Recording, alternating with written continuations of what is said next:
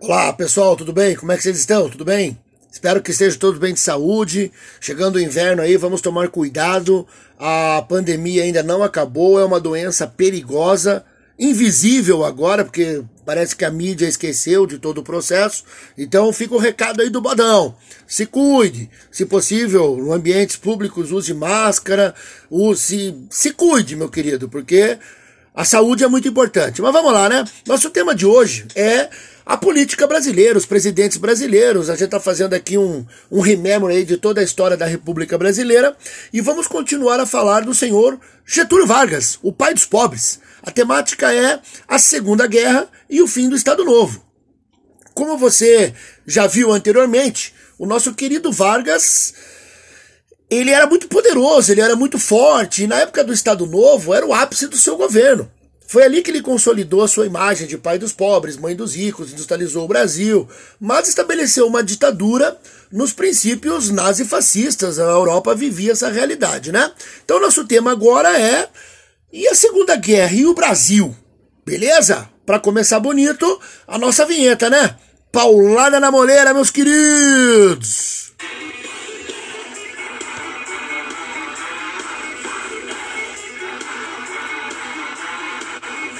É, não é fácil, não é fácil ser Getúlio Vargas. Mas, vamos aí, né, cara? Pois bem, quando começou a Segunda Guerra, o Vargas estava ali no seu no seu ápice de governo. O cara estava muito bem, o cara estava ali desenvolvendo as indústrias estatais, Companhia Vale do Rio Doce, CSE. Se você esqueceu, vai lá e dá uma escutada aí no nosso podcast anterior, aí o 41, que fala sobre esse momento. Mas aí, meus queridos, a Alemanha invadiu a Polônia começava assim a Segunda Guerra Mundial e a pressão sobre o Brasil aumentou muito. De um lado a Alemanha, de outro lado os Estados Unidos queriam uma tomada de decisão, uma tomada de posição do Papito, do pai dos pobres. E o Vargas, muito esperto, muito escorregadio, manteve o Brasil neutro. Não, somos neutros, aquela coisa, né? Bate, calma aí. E aí, claro que o Brasil ganhou muito dinheiro, o Brasil conseguiu exportar muita coisa para a Europa, para os Estados Unidos, para todo mundo, né? Até mesmo dentro do governo havia uma certa discordância. Por exemplo, Oswaldo Aranha, que é um grande diplomata, que é uma pessoa muito forte na nossa história, achava que a aproximação com os Estados Unidos seria melhor, seria mais vantajosa. Já o truculento Filinto Miller, chefe do DIP, chefe da polícia do, do Brasil naquela época, ele achava que a amizade com a Alemanha era melhor. A população flutuava nesse, nesse meio campo aí, né? Muita gente batia palma para a Alemanha. Não se esqueça que existiam aqui os integralistas, né? Aqueles babaca neonazistas, nazista, aquela coisa, né? E aí, gente, nesse contexto todo, o Brasil fez vários acordos com empresas americanas, alemãs, por exemplo, os canhões Krupp importavam nosso ferro, nosso aço, e até a Amazônia, pasmem, até a Amazônia acabou tendo uma influência, acabou sendo influenciada nesse processo. Você já ouviu falar na Fordlândia? Repito, você já ouviu falar na Fordlândia? Você deve estar pensando aí, pô, Bodão, que negócio é esse? Eu conheço a Disneylândia. Agora, Fordlândia, é o que, que é isso? É um parque temático da Ford? Não. Uma cidade fundada na Amazônia ali, nesse contexto de guerra, cujo objetivo do seu Ford é a borracha. O cara tava afim de pegar a nossa matéria-prima e fundou uma cidadezinha ali nos moldes estadunidenses, né, gente? Olha que legal, aquelas casas bonitas, sem, sem muro, aquele jardim maravilhoso, aquelas famílias que vieram aqui para tentar explorar, para tentar se dar bem. Imagine que lindo, você chega lá, que bonitinho, as margens do rio Tapajós, tem a sua casinha, aquela vilinha Ford, aí você solta o seu labrador, ele corre em direção ao rio e pá! Jacaré comeu. Já era. Aí você, caralho, pô! Aí você pensa, não, vou deixar o labrador no quintal, né, cara? Pô, coitadinho, aquele golden lindo. Aí ele vai no quintal, pá! Sucuri comeu. Pô, que maldito inferno é esse? E sem contar as doenças. Sem contar aquela coisa da cólera, malária, febre amarela. Bom, a Fordlândia hoje é uma cidade fantasma, né? Em 1942, o Brasil recebeu a visita de dois ilustres aqui no nosso território. Orson Welles veio fazer filmagens, veio fazer um, um documentário sobre o jangadeiro cearense, olha que coisa importante, né? E aí, a ideia dele, e claro, do governo americano, é estreitar as relações entre os países.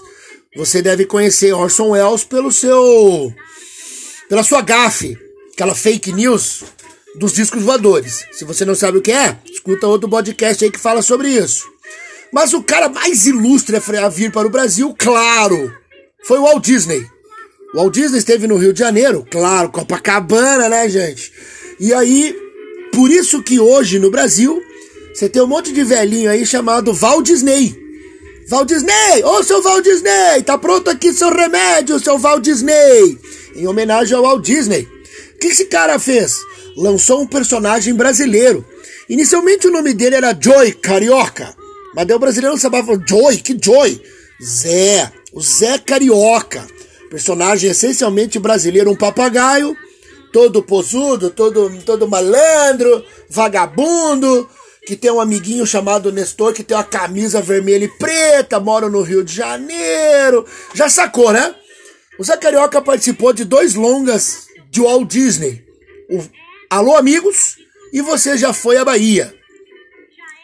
Mas você está dizendo, mas Bodão, qual era o objetivo disso? O que os Estados Unidos ou Walt Disney queriam com essa história aí de, de filminho com um personagem brasileiro? Cara, estava em andamento a política da boa vizinhança. Orson Welles, Walt Disney e até o Roosevelt, que veio logo em seguida, a ideia deles é realmente colocar o Brasil ao lado dos Estados Unidos. O nome Política da Boa Vizinhança. Mas, cara, o Vargas estava resistindo ali, o Vargas estava aguentando o tranco. Até que navios brasileiros acabaram sendo atacados por submarinos alemães.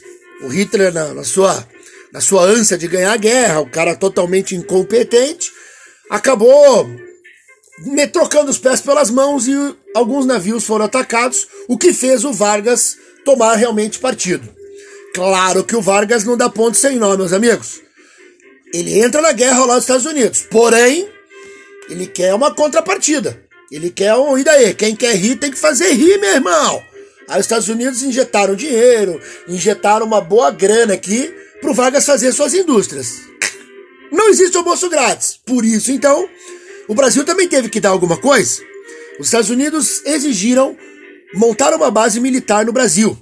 E a escolha foi o Nordeste, Natal, uma cidade muito legal lá no Rio Grande do Norte. Qual é a lógica disso, para você entender um pouquinho de geopolítica? O primeiro plano dos Estados Unidos, antes do dia D, famoso desembarque na Normandia, que naquela época eles não sabiam que o soldado Ryan precisava ser resgatado, né? Brincadeirinha, gente. O primeiro plano dos Estados Unidos era desembarcar na África para daí atacar a Itália, que seria o calcanhar de Aquiles do eixo. Esse era o plano original, digamos, para tomar a Europa. Mas aí as coisas andaram diferente e aconteceu o dia D. O que importa para nós é uma base militar americana no Nordeste. Natal foi a primeira cidade do Brasil a ter Coca-Cola, gente. Olha que chique, chiclete. A gente, nem, a gente é tão jeca, a gente é tão jacu, que a gente nem sabia o que era chiclete. Vai ser burro assim, né? E olha que legal. Você já estudou na escola que quando os portugueses chegaram ao Brasil, deram um monte de presente pros índios, lembra disso? Que você lembra, estudou? Faquinha, espelhinha, aquelas coisinhas brilhantes, os índios, ah, que legal! Vamos cortar para o Brasil. Agora, em 1942, 43, os presentes foram eletrodomésticos. Né? Os brasileiros ganharam liquidificador, batedeira, torradeira, muito legal, bodão. Vitrolas, muito bom. Só que as casas não tinham energia elétrica ainda, a maioria delas. Então, presente de merda, né? Mas vamos lá. Pois bem, o que chama atenção nessa base é o fato das meninas começarem a se empolgar com os soldados dos Estados Unidos. Pô, mas vamos falar sério, né? Você tá vendo lá o Capitão América sem camisa, treinando, correndo, e aí do lado ali você tá vendo, putz, Nossa, não dá, né? Começaram ali a se namorar, começaram ali a se pegar, e isso gerou confusão. Porque os brasileiros não aceitavam perder as mulheres pra esses polacos azedo aí. E aí, cara, de tanta confusão que gerou-se, vou contar a historinha aqui pra vocês. Os americanos decidiram fazer um baile colocaram um cartaz na cidade e o cartaz dizia assim, ó, presta atenção. Today, party for all. Aí os brasileiros se empolgaram ali com o cartaz, né? Que que é isso? Today, party for all? Que negócio é esse? Aí vamos traduzir, né? Today, hoje, party, festa, for all. Para todo, para todos. Só que, cara, os brasileiros são meio atrapalhados, né, cara? Os americanos tinham que explicar. Is party is dance, music, drinks, women, aquela coisa do women, ah, lá, lá. E aí, cara, os brasileiros começaram a espalhar notícia. Vai ter festa, vai ter festa, vai ter festa, vai ser lá no quartel. E teve uma galera que ficou assim. Tipo, não, peraí. Que festa é essa? Que negócio é esse? Porque nós estamos de briga com os caras aí. E de repente os caras estão fazendo uma festa pra nós? Que diabo de festa é essa? Não é carnaval, não é ano novo, não é festa junina. Que porra de festa é essa? E aí um soltou lá assim. Ah, a festa que eles conhecem lá, a festa deles lá, um tal de forró.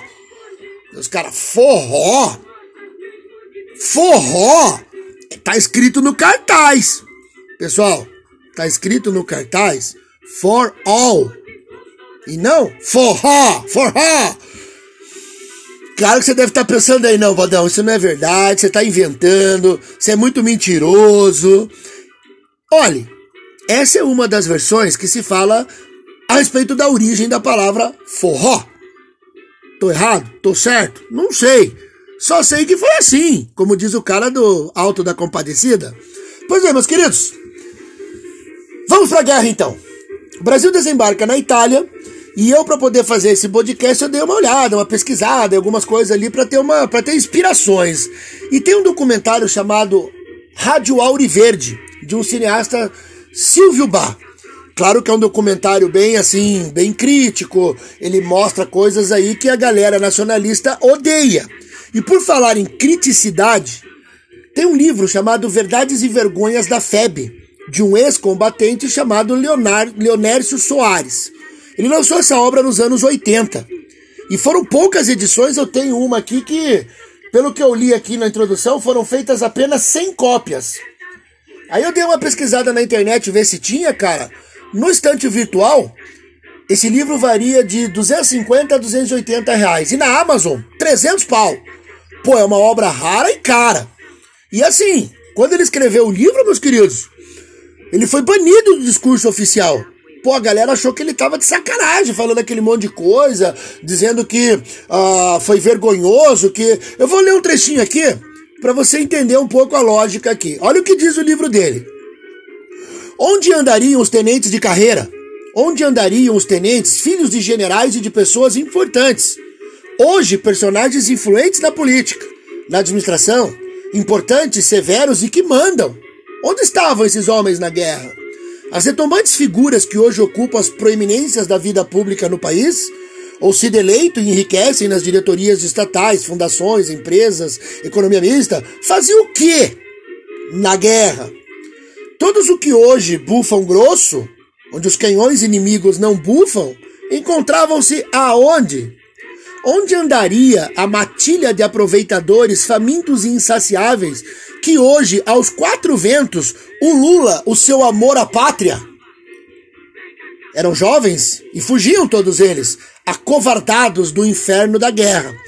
É lógico que eu fui dar uma pesquisada aqui para saber o que aconteceu com o Leonércio, para ele ter escrito um livro tão, tão crítico a respeito da guerra e dos próprios militares. E aí a gente vai discutir aqui que Realmente, quando termina a guerra, eles são abandonados, deixados à sua própria sorte. Muitos nem receberam as pensões devidas. E os filhos dos importantes, como ele diz ali, tenentes que seguiram carreira, viraram generais, deram o golpe militar de 64, né, meus queridos? E aí ele diz, onde é que anda essa matilha de aproveitadores? Vagabundos, safados, né? Aí a gente já, já dá uma, uma ajudada aí no seu Leonércio, né? Mas vamos em frente. Aproximadamente 25 mil homens desembarcaram na Itália e várias foram as batalhas. Só que, gente, já na chegada deu cagada. Fomos confundidos com soldados alemães. Sabe por quê? Porque estava muito frio, a gente não tinha muita estrutura e a gente ganhou agasalhos dos Estados Unidos. Os casacos que a gente ganhou eram das mesmas cores dos alemães. Aí, como a Itália já tinha se rendido, né, basicamente, trocado de lado, Quando a gente desceu do navio, a população meteu porrada, porque, pô, os alemãos chegando aí, porrada neles. Pô, só foram perceber que não era alemão quando viram a nossa tez, né, cara? Nossa cutis de brasileiro, né, meu? A gente é um povo misturado. E aí, imagine, né, os caras tudo com aquela cor diferente dos alemães, os caras, opa, não são alemães. Mas vamos lá, né? As três batalhas mais famosas que a gente pode citar desta guerra seriam a tomada de Montese, no qual se baseia o livro aí do cidadão, né? Verdades e Vergonhas, Castelnuovo e a mais lendária Monte Castelo. Ah, eu tenho que contar aqui, né?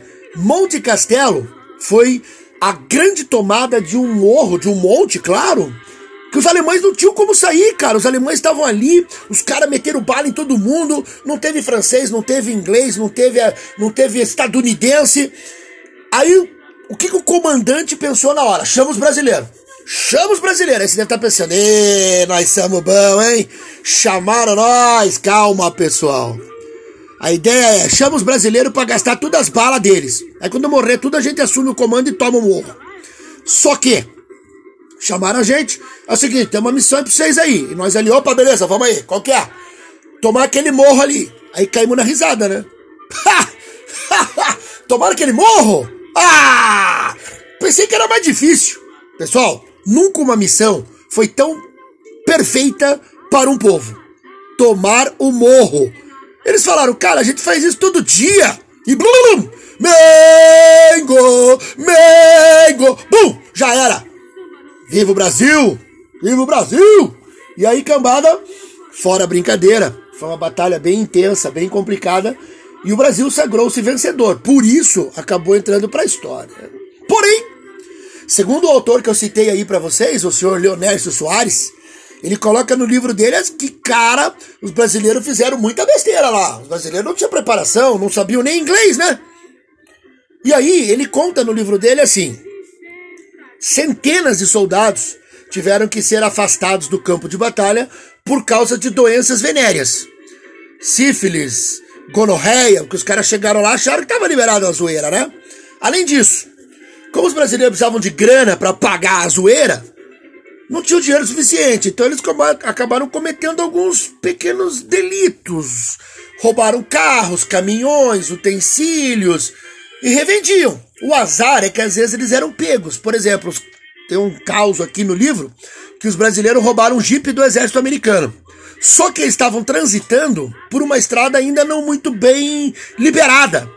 Passaram por uma mina, explodiu, capotou o carro, morreu uma galera. E aí, puta, como é que explica que aquele carro tá tombado lá, explodido, né? Roubaram o caminhão. Levaram o caminhão na zona para trocar por serviço. A dona da zona falou: pô, peraí, né, cara? Esse caminhão tem identificação dos Estados Unidos. Meteram a tinta lá, pintaram por cima e tá tudo certo. Vamos aí! Vai, Brasil! Além disso, o autor cita que algumas decisões erradas em hora de confronto geraram problemas. O famoso fogo amigo.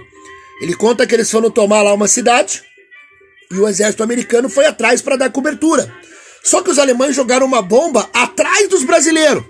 Os brasileiros voltaram-se para trás e meteram bala, mas atrás deles era o americano que estava vindo e não o alemão. Puta rolo do cacete!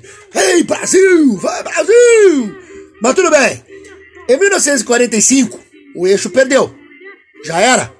Mas, quando a FEB volta ao Brasil, ela tem uma sensação estranha. Ela tem uma sensação assim, tipo, escuta essa aí, ó. Eles ficam mais ou menos assim, ó. Chegou no Brasil, né? E aí?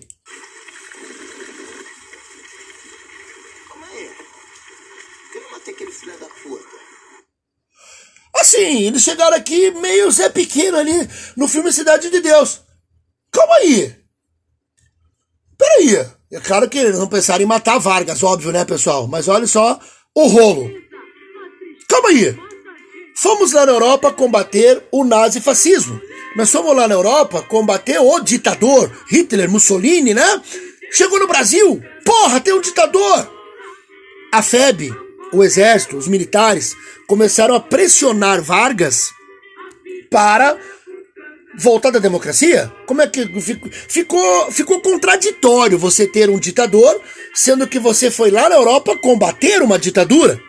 E aí o que o Vargas espertão fez? Quando a febre chegou no Brasil, ele rapidamente dissociou a febre, tipo, vai cada um pra sua casa, não enche o saco, parabéns, tá aqui a medalha, tchau, suma. E aí ele não deixa mais o exército se reunir. Porém, não tinha como é, você segurar o ímpeto dos oficiais. E aí pressionaram, pressionaram, pressionaram. Olha o que o Vargas fez. Espertão! Vamos democratizar o Brasil então. Opa, como assim? Vamos democratizar o Brasil. Convoco eleições para o final do ano, meus queridos. A guerra na Europa acabou em maio. A guerra no total acabou em agosto de 45. E aí o Vargas convocou eleições para o final de 45, ou seja, em menos de seis meses. Tinha que se organizar uma eleição. E o Vargas já disse: eu sou candidato. Os caras, como assim? Isso é democracia, gente.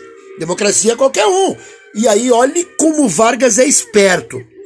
Ele é candidato por um partido criado por ele mesmo, o PTB Partido Trabalhista Brasileiro. Qual é a lógica dele? Ganhar os votos dos trabalhadores. Afinal de contas, eu sou o pai dos pobres. Entendeu? Junto com esse partido, nasceu um outro chamado PSD Partido Social Democrata, formado pela burguesia brasileira, que apoiava Vargas. Opa, como assim? Calma aí, bodão. A, a burguesia também gostava do Vargas? Ué, ele não era mãe dos ricos? Os dois partidos se uniram para que Vargas fosse eleito. Você já viu isso? Partido de rico com partido de pobre? Claro que tem uma explicação. Nós temos um ídolo em comum, o pai dos pobres e a mãe dos ricos. Ah, legal. Mas aí surgiu uma tal de UDN, União Democrática Nacional, que era toda aquela galera que odiava Vargas, por exemplo, muitos militares, muitos ex-integralistas, muita gente ligada ao nazifascismo aqui no Brasil. E aí o partido nasceu conservadorzaço, assim, tipo cidadão de bem, saca? Aquele Deus, pátria e família. E aí, cambada, na campanha política, o, a UDN mostrava para todo mundo quanto Vargas tinha sido ditador. Tá aqui, ó, ditador, aqui, ó, safado, vagabundo, não sei o quê.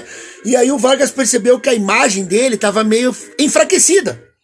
E aí ele pensa em desistir da eleição. Ele chama lá o seu amigo general Eurico Gaspar Dutra e diz pra ele, ó, vou sair da eleição, não dá, não, não, não gosto da galera me xingando. Aí o Dutra, pô, mas se o senhor sair, quem que vai assumir essa candidatura? Ele diz, você. O general Eurico Gaspar Dutra, olha só, vê se você entende o rolo aqui, gente. Entenda o rolo. O general Eurico Gaspar Dutra reuniu uma tropa e depôs Getúlio Vargas. Getúlio Vargas foi deposto por Eurico Gaspar Dutra. Mas logo em seguida, o Dutra se lança como candidato a presidente pelo próprio PTB do senhor Vargas. Pirou aí? Deu uma bugada ou não? A ideia deles é que a UDN não pode ganhar a eleição. E por incrível que pareça, agora você vai ficar de cara. Até o Luiz Carlos Prestes, que era o inimigo do Vargas até a morte, foi libertado, teve a sua, teve anistia e apoiou a candidatura do Vargas porque ele não queria o DN. Segundo uma entrevista que ele deu muitos anos depois, era muito melhor continuar com Vargas, que era nacionalista, que queria segurar a onda no Brasil, mesmo odiando ele pessoalmente, do que a UDN, porque a UDN tinha um discurso abertamente estadunidense. Eles queriam abrir o Brasil, trazer as empresas e aquela coisa mais atual que a gente conhece.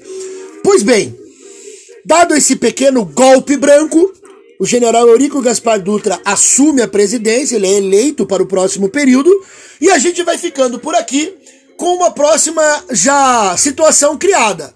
Como vai ser o governo do senhor Dutra? E aí, meus queridos, vocês apostam que vai ser bom ou vai ser ruim? Enquanto isso, vocês ouviram ao fundo a lendária Carmen Miranda, um ícone daquele período, um ícone, inclusive a irmã dela, Aurora Miranda, estreou, estrelou os filmes do senhor Walt Disney. Ê, cambada! Fique mais um pouquinho aí com a nossa pequena notável, Carmen Miranda, um ícone da música brasileira. Fiquem bem e até o próximo podcast. Um abraço, meus queridos. Valeu! é é. Não quero nada, um beijinho. Isto é xodó, isto é xodó, isto é xodó, isto é xodó. Não quero nada, um beijinho. Música